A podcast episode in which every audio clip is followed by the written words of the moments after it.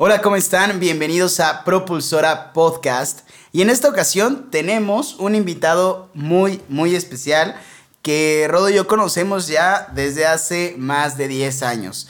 Él participó con nosotros en diferentes acciones em, sociales, ayudando, filantropía, siempre emocionándonos mucho con su guitarra, eh, compartiendo su risa, contándonos las mejores anécdotas y realmente siempre con una gran actitud, buen humor y en nuestro invitado antes de presentárselos, pues ha tenido experiencias tanto en México como a nivel internacional.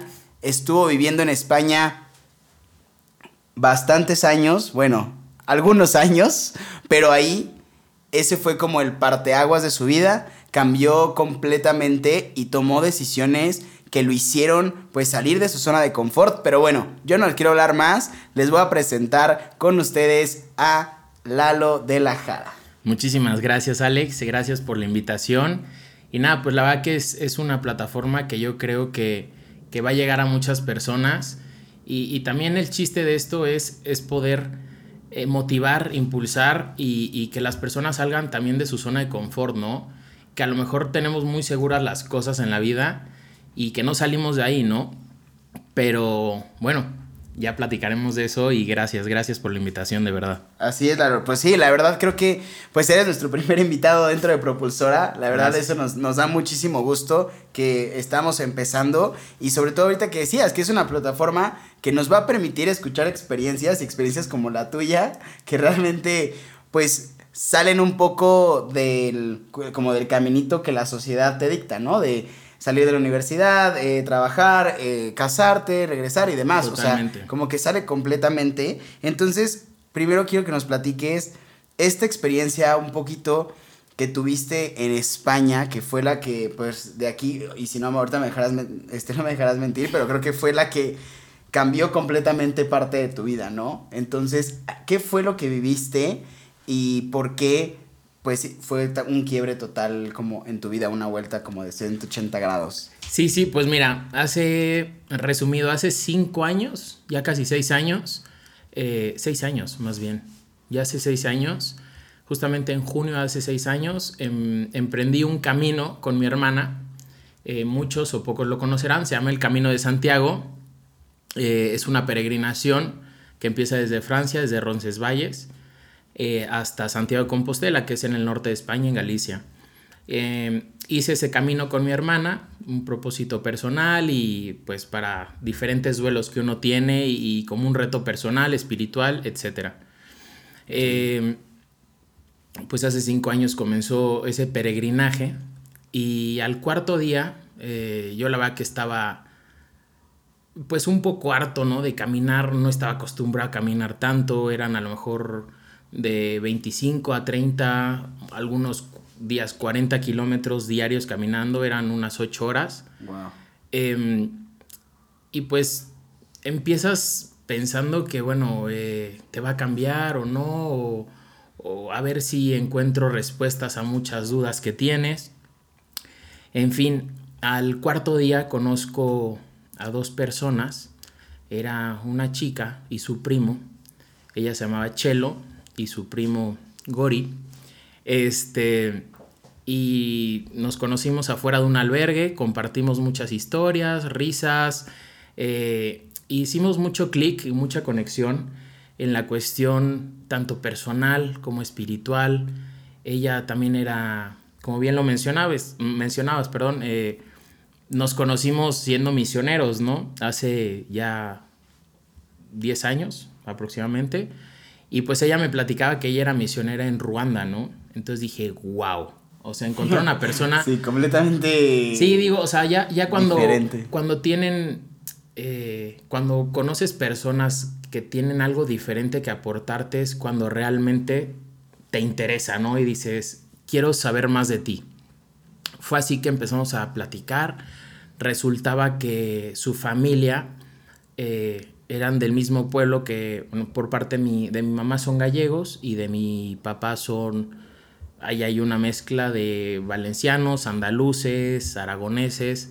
Este, entonces resulta que coincidía que era también su familia era de unos pueblos cercanos a, a la de mi familia, ¿no? Entonces como que ya desde ahí hicimos un, un clic, una chispa así. Em, seguimos caminando juntos en este camino y realmente lo que empezó a fortalecer esta amistad pues era la convivencia, ¿no? El camino de Santiago finalmente no tienes nada que ofrecer más que tu ser. O sea, vas con, un... Eh, con una desnudez tan profunda, o sea, sin nada material que ofrecer, sin nada de más que tú, ¿no? ¿Quién eres? Tú y tu mochila que, llevas en el viaje. Efectivamente. Y, y, nada, empezamos a compartir muchas historias. Yo empecé a hacer un clic con, con Chelo muy fuerte y dije, es que este, este yo creo que es uno de los mensajes a lo mejor que Dios, la vida, el destino, lo que ustedes quieran, me está poniendo y era por algo que tenía que hacer este camino. Total que un día antes de, de llegar a una etapa final, la última etapa antes de llegar a Santiago, que es Monte Dogoso, eh, tuvimos una velada muy bonita, mi hermana, mis prim eh, sus primos, después unió eh, su prima Raquel al camino, más en otras etapas. Entonces ya hicimos una familia muy bonita. Y yo en esa noche me di cuenta que, que no quería volver a separarme de ella, que no quería volver a tener que, que separar nuestras vidas, ¿no?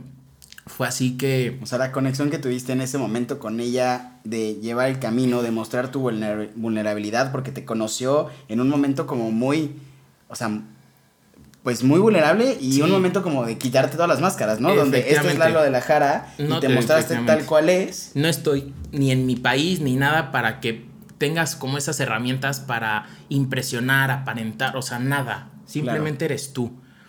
Entonces, em, al igual ella, ¿no? Vivía, estaba viviendo ciertos duelos, entonces fue como encontrarnos para fortalecer, eh, curar y, alimentar nuestra alma, nuestro espíritu y nuestro sentido de vida y de nuestro sentido de camino, ¿no? Entonces, finalmente, esa noche le dije, Chelo, no, no veo mi vida ya sin ti, no creo poder eh, irme a México y ya no tener ni comunicación ni nada. Total que esa noche fue una noche muy bonita. Eh, Ella fue la última noche del camino antes de llegar ah, a Santiago de Compostela. Monte Dogoso, eh, en la antigüedad se le nombra así porque es un monte, justamente, y el gozo, Monte Dogoso, porque era un gozo para los peregrinos ya ver la Catedral de Santiago a lo lejos. Entonces, por eso era un gozo. Pero pues para mí más fue el gozo de poderle compartir y comentar y decirle que lo que sentía por ella, ¿no? A través de casi, fueron 10 días caminando juntos, ocho horas diarias de plática, eh, una conexión muy profunda. Fue así que llegamos, bueno, esa noche nos dimos nuestro primer beso. Este, llegamos a Santiago Compostela y ellos, después de Santiago de Compostela hay tres días más que haces un camino, que es el camino hacia Finisterra. Finisterra significa, bueno, los romanos lo nombraron así porque era el fin de la tierra. Llegaban ahí y ya no veían nada. Entonces dijeron, no, pues aquí termina el, la tierra. Ahí llegan a la costa y puro mar y... Efectivamente, entonces son tres días más. Resulta que ellos nos comentan de, bueno, nosotros llegando a Santiago vamos a hacer el camino hacia Finisterra y Mariel, Mariel mi hermana y yo dijimos es que no podemos terminar esto así. Le dije a Mariel, por favor hay que seguir, hay que caminar tres días más con ellos, por favor, no sé qué. Íbamos un poquillo justos de dinero, pero bueno, hicimos eh, el esfuerzo, hicimos como la... Guardaste la comida de un día para sí, Totalmente, totalmente. Eh, fue así que bueno, llegamos a Santiago de Compostela eh, y me di cuenta que sinceramente el llegar a Santiago de Compostela no es una gratificación, decir, de, llegué, wow, cuánto siento. No. O sea, como de cruzar una meta de un maratón, ¿no? Exacto. O sea, no lo siento así como de crucé. Eh, y me hice muchas preguntas justamente llegando, el sentimiento que sentía hacia ver la, Catedral de Santiago y decir, ok, wow, lo logré, pero es cuando te vienen los 20 de, los 20 de el, el verdadero camino de Santiago, de la vida, de lo que tú quieras no es llegar, sino lo que vas aprendiendo en el mismo camino, ¿no? Ok. Entonces, eh, para mí eso fue lo que realmente me llenó en el camino. resumido, llegamos, hicimos... Efectivamente. Exactamente. Llegamos a. Hicimos el camino de Finisterra, tres días más. Pues cada vez iba aproximando más ese sentimiento de decir. Hasta aquí ya va a llegar nuestra relación, lo que se está, perdón, lo que se está creando, lo que se está. Pues ya, ¿no? O sea, vamos a ser realistas, yo tengo que regresar a México, arreglar, reparar y pues todo lo que dejas, ¿no? Y regresar a tu realidad, ¿no? Y ella igual, ¿no? Entonces, fue así que llegamos a Finisterra y le dije, Chelo, esto no termina aquí y no termina aquí.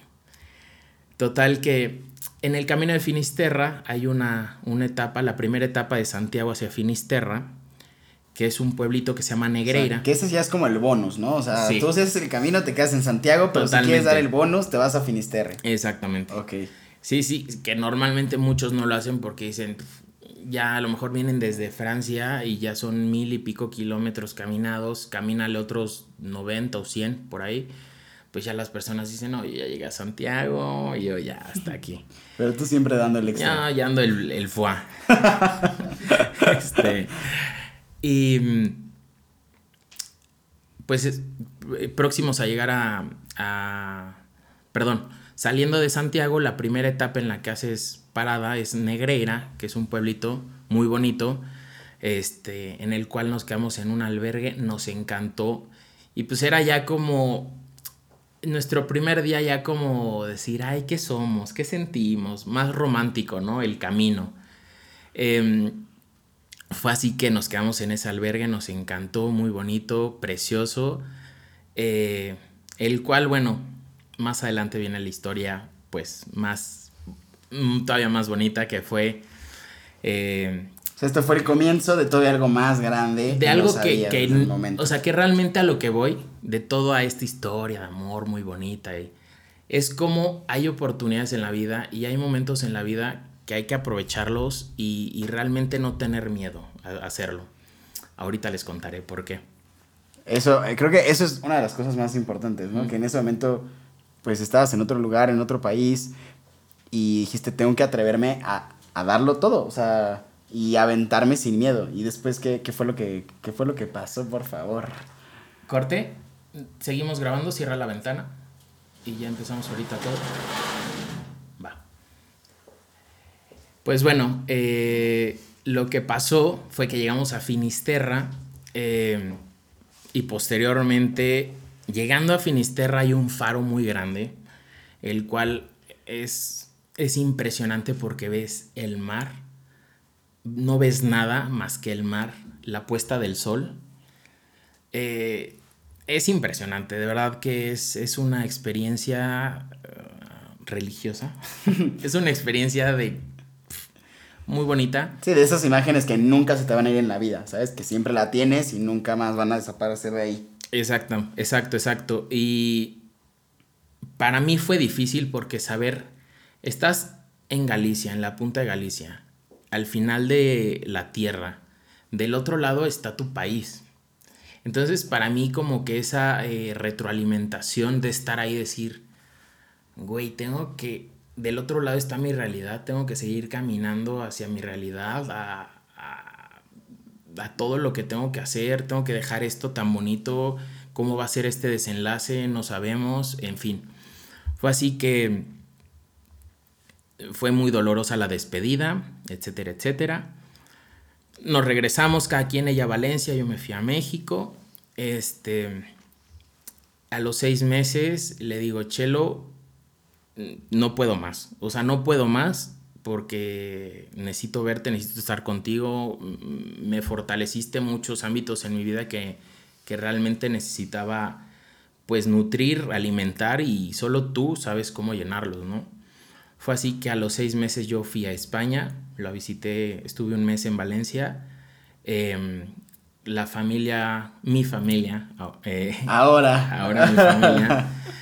Eh, no, y desde ese momento también. Ya eras parte de. Yo llegué, dije, es que esto, esto es mi familia, o sea, impresionante. Eh, me recibieron súper bonito, hice conexión con todos, hubo un acercamiento muy profundo, muy bonito, muy sentimental en la cuestión de eh, finalmente el español le encanta la cultura mexicana, le encantan los mexicanos y entonces era como ese de, wow, un acercamiento, cuéntanos México, esto, lo otro, entonces como que dices, wow, qué valorada está siendo mi cultura aquí, ¿no? Claro. Eh, total, viví un mes impresionante y doloroso en Valencia porque también dices, me tengo que regresar otra vez a México, etc. Resulta que voy, ella a los seis meses va a México, conoce a mi familia, pasamos año nuevo y en ese... Y ahí amó la comida mexicana. Obviamente.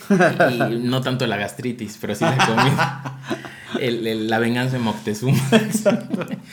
eh, Finalmente ella va, va a México, viene a México, este, y en ese viaje le digo, ¿sabes qué? No puedo estar sin ti. Para esto, pues bueno, yo me dedico a la producción audiovisual, a la fotografía, etc. En ese entonces estábamos llevando de, un amigo eh, una joyería. Le dije, oye, te hago un intercambio, te hago unos videos, etcétera, etcétera, porque pues no tenía lana, la neta. Eh, tengo un intercambio de mi trabajo por el anillo de compromiso.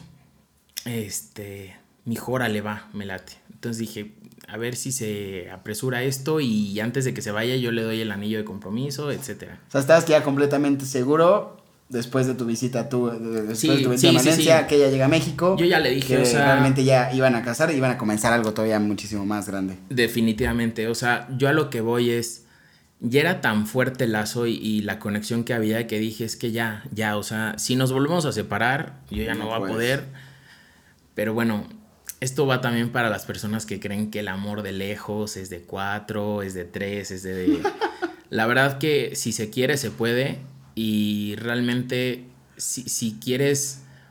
Eh, si no te quieres arrepentir en tu vida de haberlo hecho o de decir, ay, ¿qué hubiera sido? Pues el hubiera no existe y realmente si tienes la oportunidad de, y buscas los medios para poder estar cerca de esa persona, háganlo.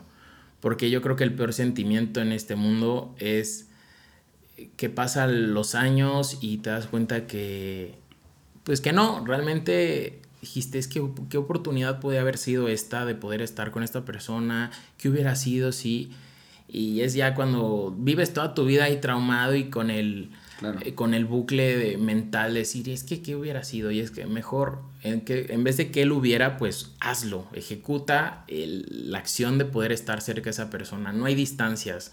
La única distancia es la que tú te crees aquí, ¿no? Sí, creo que ahí fue donde diste como un, un, algo que también tenemos que justo empezar a poner en práctica, de quitarnos como estas creencias irracionales y esos miedos que, que nos que nos impiden a veces actuar, ¿no? O sea, porque muchas veces eso de que qué hubiera pasado, qué hubiera hecho y contigo fue pues vamos a hacerlo porque no quiero después quedarme con esa idea y ese pensamiento de, ah, y es que, ¿qué hubiera pasado si se lo hubiera hablado, no? totalmente. cambió totalmente. Totalmente, totalmente. Fue así que se tomó la decisión de, bueno, me hacen el anillo, para esto ya me despido en el, en el aeropuerto, no me había llegado el anillo. ¿Cómo? Y yo dije, dije, fuck. ¿Qué, ¿Qué, voy a hacer? ¿Qué voy a hacer? Ni modo decirle, ay, es que ya lo tenía, pero es que no llegué a tiempo. o sea, espérame dos días más. Pues no. Total que lo dejé y dije, mira, no, igual no era el momento, me voy a esperar a que lo tenga y ya veré todo. ¿Cómo? Sí. Eh, benditas redes sociales también. La tecnología ayuda mucho a, a poder hacer más sencillas las cosas, ¿no? En fin, em, nos vamos a... Se va a España, yo aquí, me lo entregan como a los dos días después de que se va. Me conecto a, no me acuerdo a qué red social, no sé. Para tu época, Facebook. Sí, tampoco. Facebook, no me acuerdo, hice videollamada con ella, le dije, Chelo, ahí te va. Eh, tenía esto planeado, bla, bla, bla, quiero casarme contigo. Este, porque realmente, perdón, muchas veces es a lo que voy. Idealizamos ese momento perfecto para decir, es que así tiene que ser la pedida de mano, y es que así. Entonces, idealizamos tanto nuestras vidas y nuestros momentos tan telenovelescos que realmente eh, creemos que ese momento tiene que ser perfecto y, y lo que realmente es buscar el momento y hacerlo perfecto, ¿no? Entonces... está buena. Buscar el momento y hacerlo perfecto. Busca el momento y hazlo perfecto. No esperes el momento perfecto para hacer las cosas. Entonces, eh, fue así que le pedí la mano por videollamada. este... Y en ese momento el de DHL a la puerta, el paquete. Aquí está. Entonces, fue así, me dijo sí, y obviamente me dijo, joder, ¿por qué no me dijiste estando allá? Y yo, a lo que voy, yo pensé buscar el momento perfecto para hacerlo, cuando, bueno, por algo fueron las cosas, para algo fueron las cosas así. Eh, mi abuelo en paz descanse, mi abuelo gallego en paz descanse, eh, para esto era, eso fue en diciembre, enero. Nos dice, eh, acabo de comprar una casita en el pueblo de Galicia, eh, quiero invitar a todos a un viaje, a toda la familia para verano. Yo dije, o sea, más señales así Dios y la vida no me podía poner, ¿no? Yo dije, va toda la familia a España pues, ya le pedí la mano, pues nos casamos. Eh, o sea. De una. fue así, o sea que las cosas también se acomodan muchas veces, ¿no? Eh, total que nos fuimos ese verano, le dije a Chelo, Chelo, nos vamos a, a España todo, no me digas, no jodas, sí, organizamos en tres meses la boda. Wow. Una boda peregrina, muy sencilla, muy humilde, en, en Valencia, en la abadía de San José. Este en fin, a lo que voy, esto es un resumen un poco de mi historia con Chelo, de cómo nos conocimos, nos casamos, nos fuimos a, nos vinimos a México a vivir nueve meses, nos hablan, seguimos teniendo contacto con las personas que te dije de el albergue Negreira, que es un pueblo después, que nos encantó ese albergue, dijimos qué bonito, nos hicimos muy amigos de ellos, eh, y se presenta la oportunidad de decir, de que ellos nos dicen, oigan, vamos a rentar el albergue, estarían interesados en llevar el albergue y Chelo y yo no tenemos dinero, pues obviamente no tenemos un historial crediticio para empezar a emprender y esto, bla. Buscamos el método, buscamos un medio, que en este caso fue pues un aval. Eh, bueno, Chelo, como ya pues sí tenía una cuenta en España, esto pudimos sacar un, préstamo, con eso se pagó como el, el ¿cómo se llama? El... El Exacto. Sí, el nombre. Sí, como la garantía, ¿no? Sí, la, garantía para poder este, obtener lo del albergue. Y, y Dijimos, Chelo, esto va, va, ¿cómo vamos? Pues ahí empezó nuestra vida hospitalera, ¿no? Llevamos por un año casi este albergue, lo rentamos. Eh, pues era un lugar donde, pues ahí empezó mucho nuestra historia de amor. Entonces para nosotros era súper especial este lugar Posteriormente terminó eso, los propietarios ya querían vender el negocio, pero bueno, eh, no pudimos llegar a un acuerdo debido a que no teníamos pues lana para comprar eh, el changarro.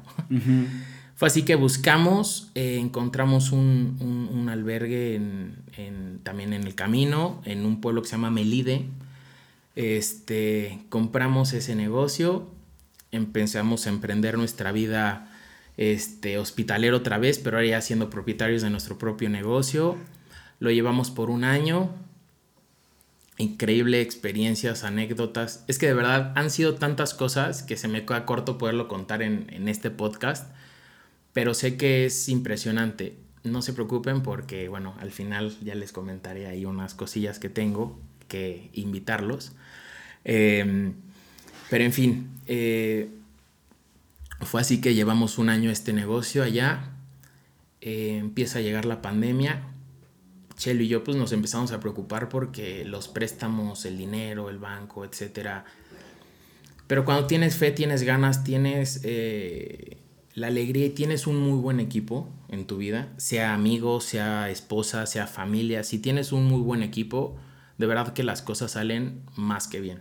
Y creo que, o sea, creo que ahorita como en toda esta historia, ha sido como el común denominador de una confianza absoluta Y, y, dejar como a veces fluir las cosas que van sucediendo, ¿no? Y, y mostrarte tal cual eres, da, entregándote tal cual eres, buscando las oportunidades y, y ante la adversidad, pues tú tenías como esa, o sea, sí, estaba difícil, pero tenías esa compañera que sabías que en las buenas y en las malas iba a estar para ese momento, ¿no? Totalmente. Y ahí fue lo que pues, sabiendo, lo hizo más como liviano. Totalmente, sabiendo que por muy mal que te vaya, por muy mal, saber que no estás solo, yo creo que es un sentimiento, o sea, a nivel general, el saber que no estás solo, yo creo que eso, eso te da tranquilidad, decir de, pues güey, no me voy a comer esto yo solo. Claro. Eh, y sabes que tienes un equipo, un respaldo que dices, wow, me siento protegido, ¿no? De cierta forma, me siento entendido y me siento total que llega la pandemia, esta oportunidad de, pues, el negocio y todo esto, muy bonito, pero después viene esto, ¿no? La pandemia, pues obviamente empezamos a plantearnos muchas cosas en nuestra vida, que fue, fueron dos años, dos años y pico, en, tanto en el otro albergue como en este, sumados dos años y pico, sirviendo a los demás, teniendo infinidad de nacionalidades diarios, sirviendo a los demás, eh, sirviendo... Escuchando historias de cada uno. Y también el desgaste físico y emocional de nosotros, ¿no? Porque muchos hacen el camino con, pues, con duelos muy fuertes, ¿no? De se murió mi hermano, se murió mi mamá, hago esto porque tengo cáncer, hago esto porque esto. Entonces, por mucho que quieras tomar el camino, ay, qué bonito, pues hay personas que realmente lo están haciendo con un propósito que dices, wow, o sea, está cañón. No, y creo que al final estuviste en un momento también de tu vida donde las cosas te fueron llevando, donde el camino de Santiago te hizo vulnerable, te hizo encontrar a la persona que ahora forma parte de tu vida y después te pone en un lugar y después te pone en un lugar donde pues estás acompañando a otras personas en esa vulnerabilidad también, ¿no? Totalmente. O sea, que, que buscas como en todo momento eh, que tu vida sea una vida auténtica, guiada por lo que lo que has aprendido, lo que tu propósito quiere y lo que realmente, pues espiritualmente también estás buscando, ¿no? Como que seguir creciendo. Entonces, creo que la vida al final nos va poniendo también en los lugares donde debemos eh, o donde más podemos aportar ese valor, ¿no? Y poner nuestros talentos, ya sea simplemente, pues me imagino que dentro de ese albergue eh, y, en, y en el camino, pues escuchando, siendo empático, o sea, siendo como más caritativo con las personas, o sea, Totalmente. como que te va pudiste tener ese, esa plataforma, ¿no? Sí, no, efectivamente, y bien lo dices, o sea, el, el, estar sirviendo a los demás, el estar... Creo yo que para muchos es que bonito estar para los demás, pero es cansado, ¿no? O sea, también no es fácil el diario poder eh, servir y dar un consejo, ¿no? Cuando, ¿qué pasa? Eh, en tu matrimonio dices, wow, vamos a enfocarnos en esto pero también hay partes en esa actividad, en esa labor, que es sacrificar otras. En este caso, pues tu vida matrimonial. Tienes que pararte a las 6 de la mañana a hacer los desayunos, cafés, etc.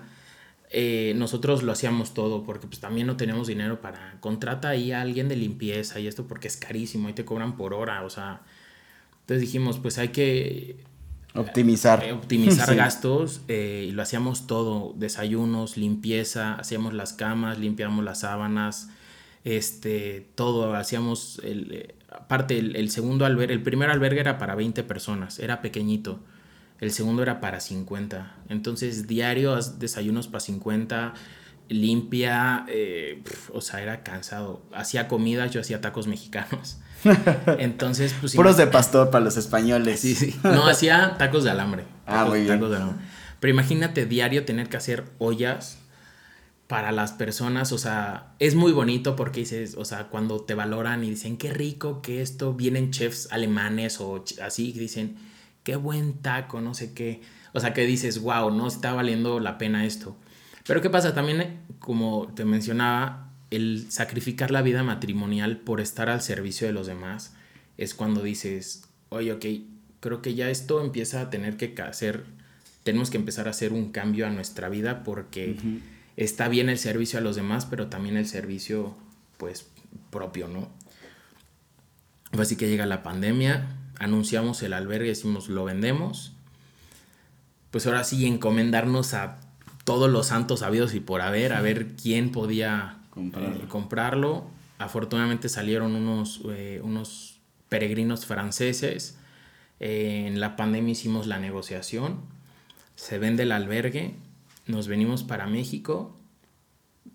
Este, en shock. Porque dijimos, es neta que vendimos un negocio en medio de la pandemia y cuando más fuerte estaba y más allá, ¿no? En Europa. Sí, que el camino ahorita estaba clausurado, que no habían muchas cosas, eh, no se puede haber peregrinos. Las fronteras estaban cerradas. claro. Horrible.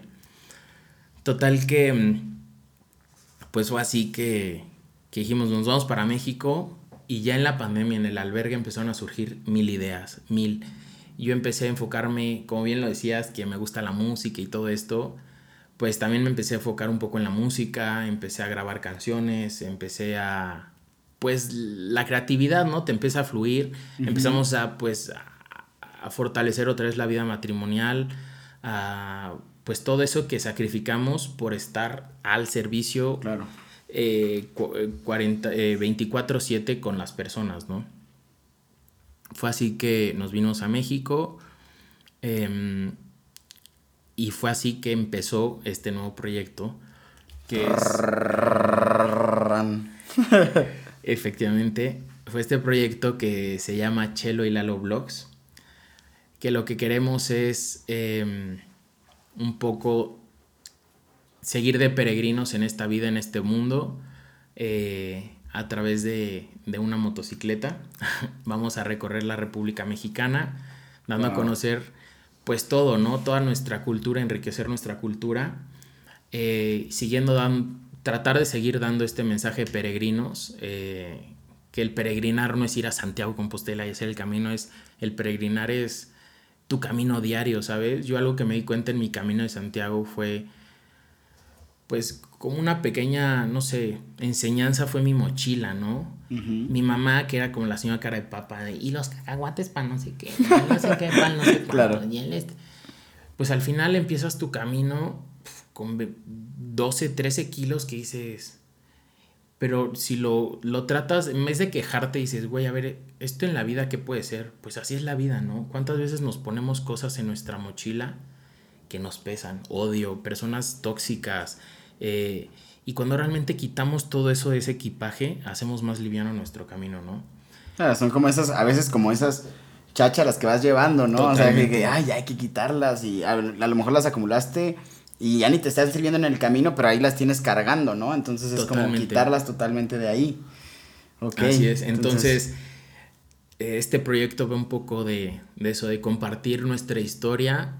Eh, compartir quiénes Recorriendo toda la República. Exactamente. En, ahora no somos peregrinos, seremos motogrinos. este. No por mota, ¿eh? Por motocicleta. por motociclismo. El chiste de tío. el tío Alex. eh...